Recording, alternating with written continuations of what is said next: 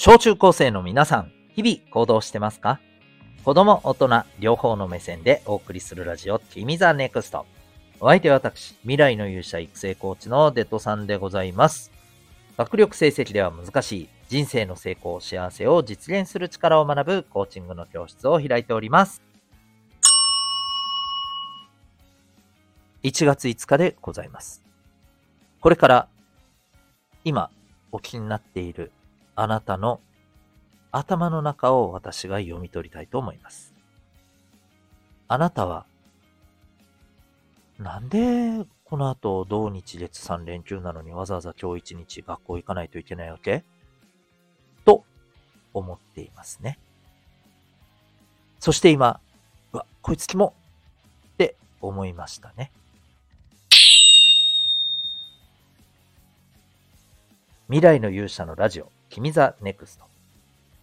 この放送では人間関係、勉強、部活、習い事、その他日常のことを通して、小中高生のあなたが自信を持ち、今、そして未来を自分らしく生きるために大切なことをお送りしております。さて、今日はですね、えー、悪魔の感覚に気づこうという、えー、ちょっとギョッとするようなテーマでお送りしていきたいと思います。えーめちゃくちゃ深刻で大事なことなので、ぜひ最後までお付き合いください。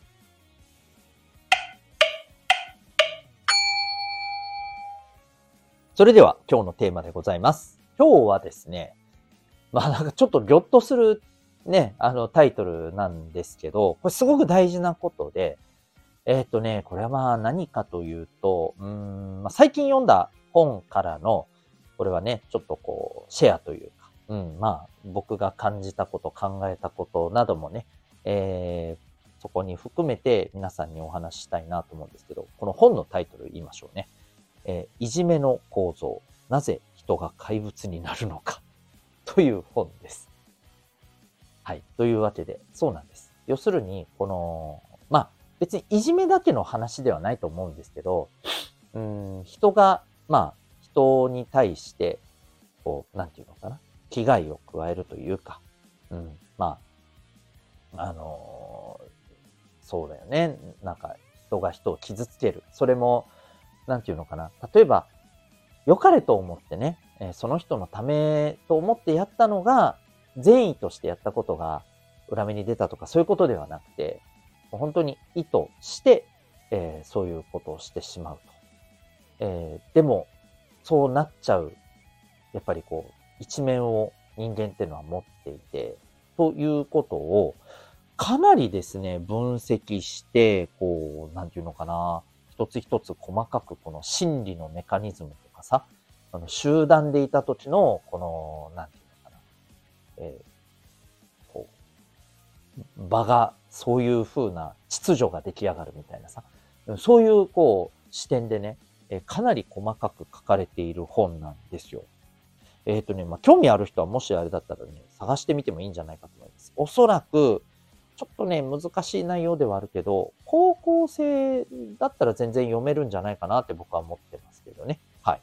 えー、まあ、興味がある方は探してみてください。一応今日は、あの、まあ、今日だけで全部話せるとはとても思えないんですけど、今日はその中からですね、えー、この、いじめを、つまり、まあ、してしまう人たちの、まあ、心理ですよね。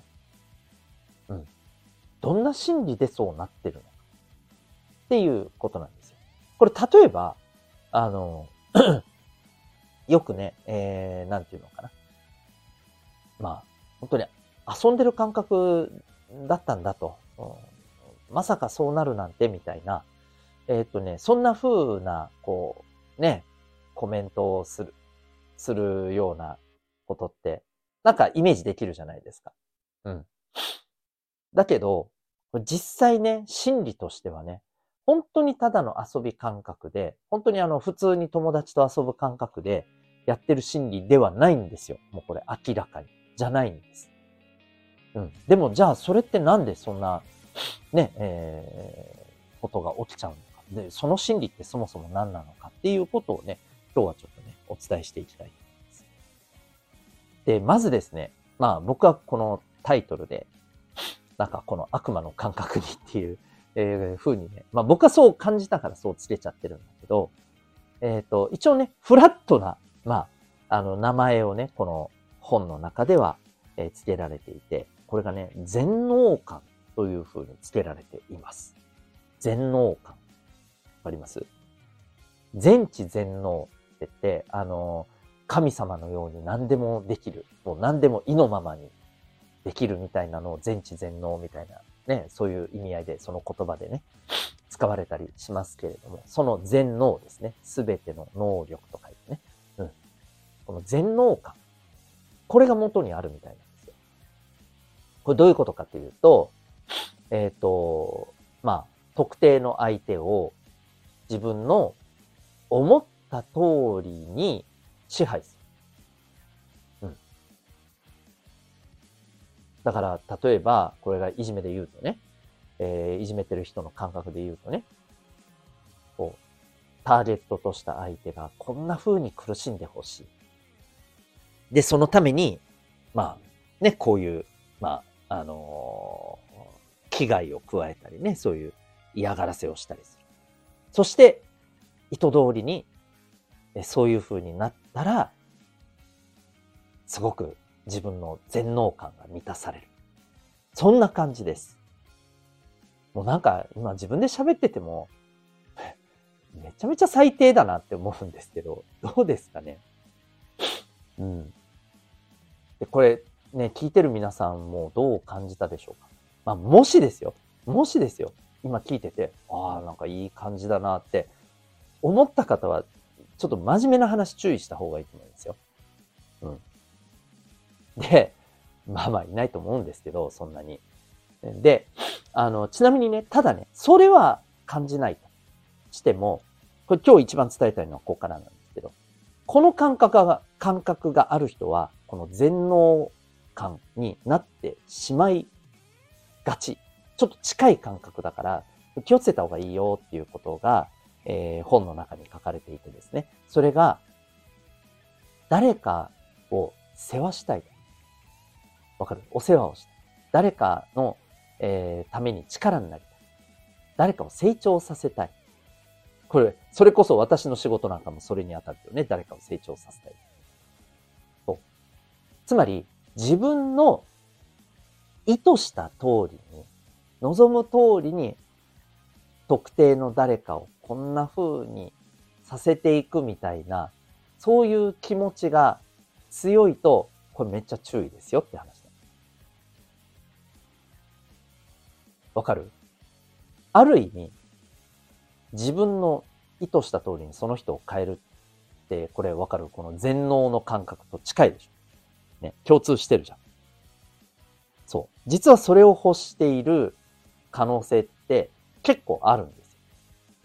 そう言われたら僕はちょっと納得しちゃう自分もいるんですよ。でも、あの、まあ、僕の、あの、サポートって基本的にはコーチングといって、まあ、その人がどうなりたいかっていうことを基本的にベースに置いて、えー、じゃあそのためにどうするっていう、基本的には相手の気持ち、うんえー、そこをベースにしてサポートするっていうスタンスでやっていることなので、まあだからそこは自分の中でね、コントロールしていますけれども、でも、やっぱりね、あの、こうなってほしいなっていう気持ちがあるのは、これもう孫うことなき 自分の中ではやっぱりあるんですよ、気持ちとしてね。うん。そう。だからこれやっぱ気をつけないといけないなって僕も思ったんですよ。はい。どうでしょう？そう考えるとさ、皆さん、あるいは皆さんの周りに、ね、この人にこんななってほしいって言って、すごく、なんていうのかな、親身になって関わる人とかっていたりしませんか？それこそ、ね、それこそ、皆さんの、まあまあ、ちょっとこれは本当にあの、変な意味で誤解してほしくはないんだけど、えー、子育てを一生懸命頑張ってるね、皆さんのお母さん、お父さんだって、そういう気持ちはあるわけですよ。わかる？こうなってほしいっていう。これが、目的がガッて変わってしまうと、この、ね、この本で書かれてる全能感につながってしまうという話なんですよ。はい。ここ怖いですよね。うん。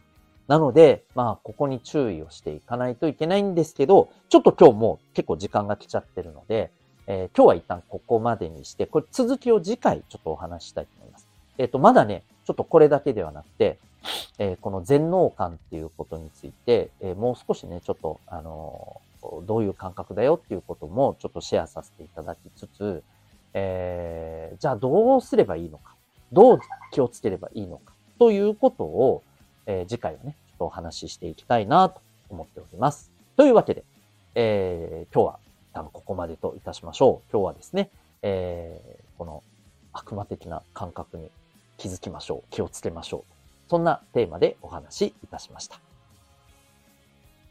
今日この放送を聞いてあなたはどんな行動を起こしますか？それではまた明日学びようき一日を